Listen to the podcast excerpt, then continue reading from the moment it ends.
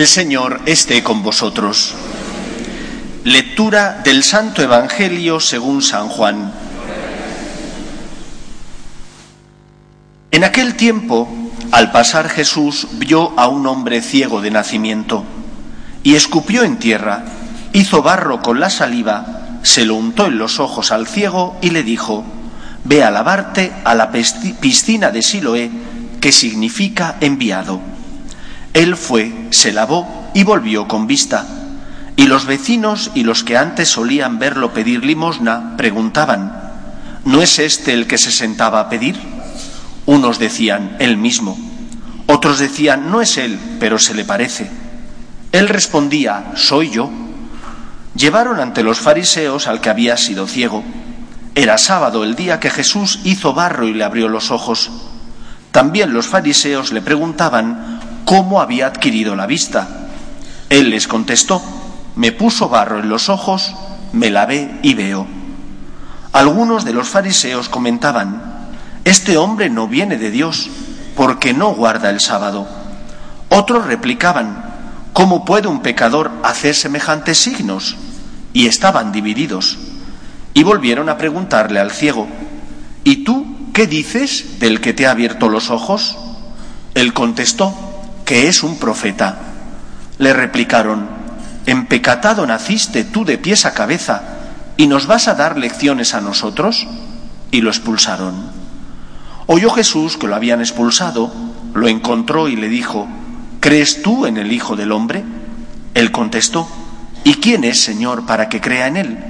Jesús le dijo, lo estás viendo, el que te está hablando, ese es. Él dijo, creo, Señor, y se postró ante él. Palabra del Señor.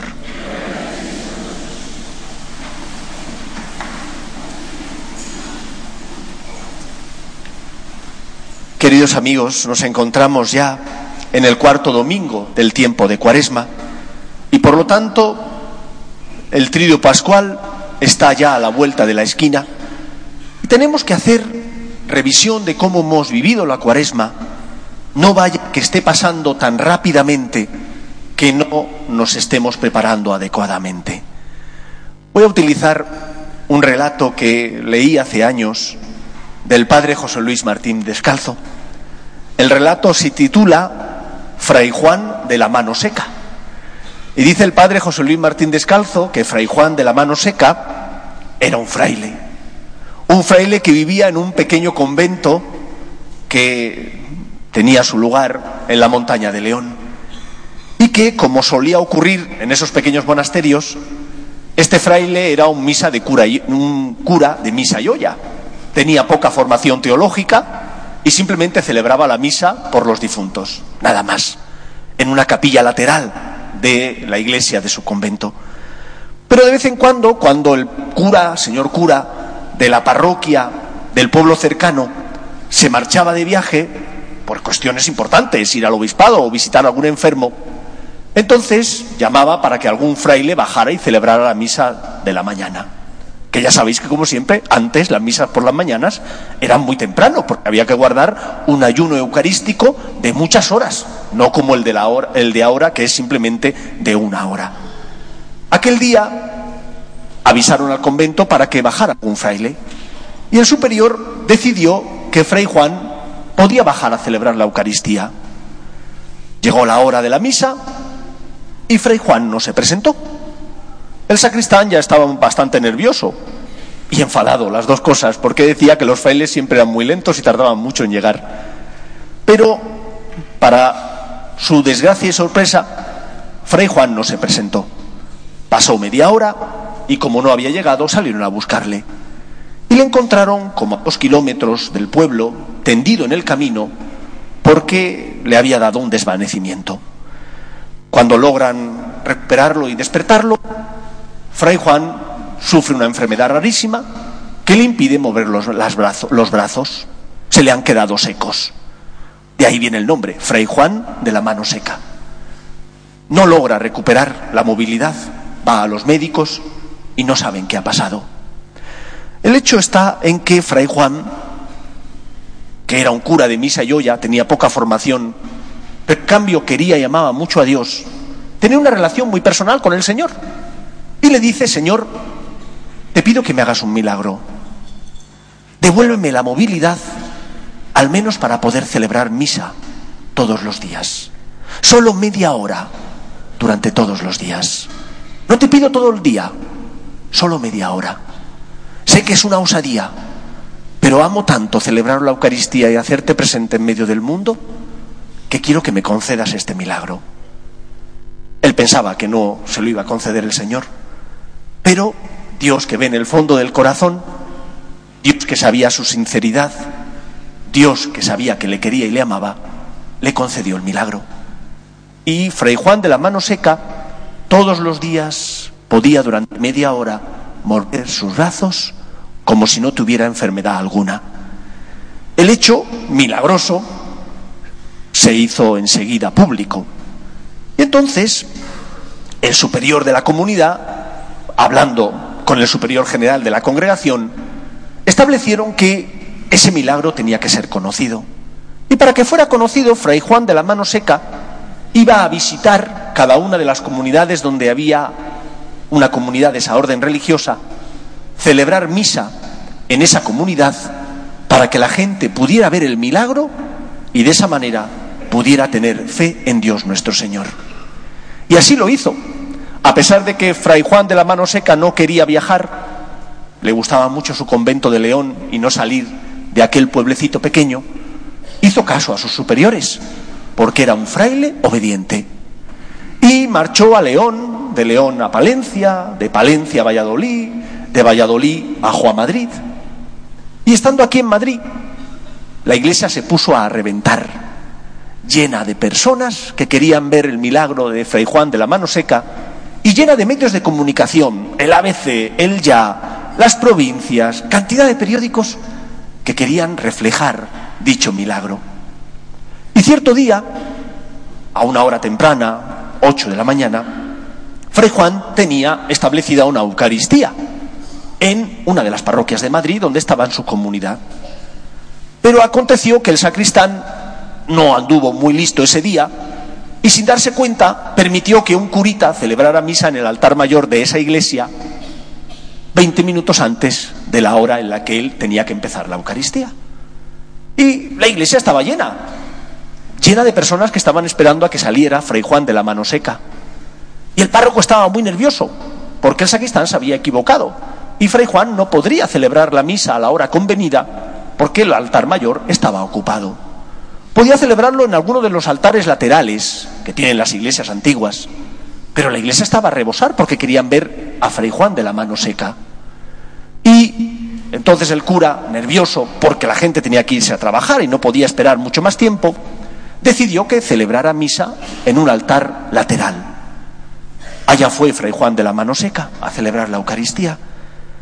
Y cuando iba a empezar la ceremonia se percató que todo el mundo que pasaba por el altar mayor, donde se estaba celebrando la Eucaristía, la misa, ninguno hizo reverencia ante el Santísimo, ninguno transitó por allí con respeto, sino que iban deprisa y corriendo para coger sitio en el altar lateral y poder ver el milagro. Y entonces Fray Juan de la mano seca se dio cuenta de que la gente no iba a ver a Dios, sino que iba a ver un espectáculo, el milagro de que él durante media hora podía mover los brazos. Y Fray Juan de la mano seca empezó a llorar de tristeza. Y le pidió a Dios que le quitara el milagro, que prefería no celebrar misa, sacrificarse con tal de no ser un espectáculo y que la gente, en lugar de centrar su mirada en Jesús, fuera siempre, fuera únicamente a ir a la misa, a ver un espectáculo como era el milagro de que él podía mover los brazos. Y el Señor le escuchó como hacía siempre y le concedió a medias lo que él le pidió.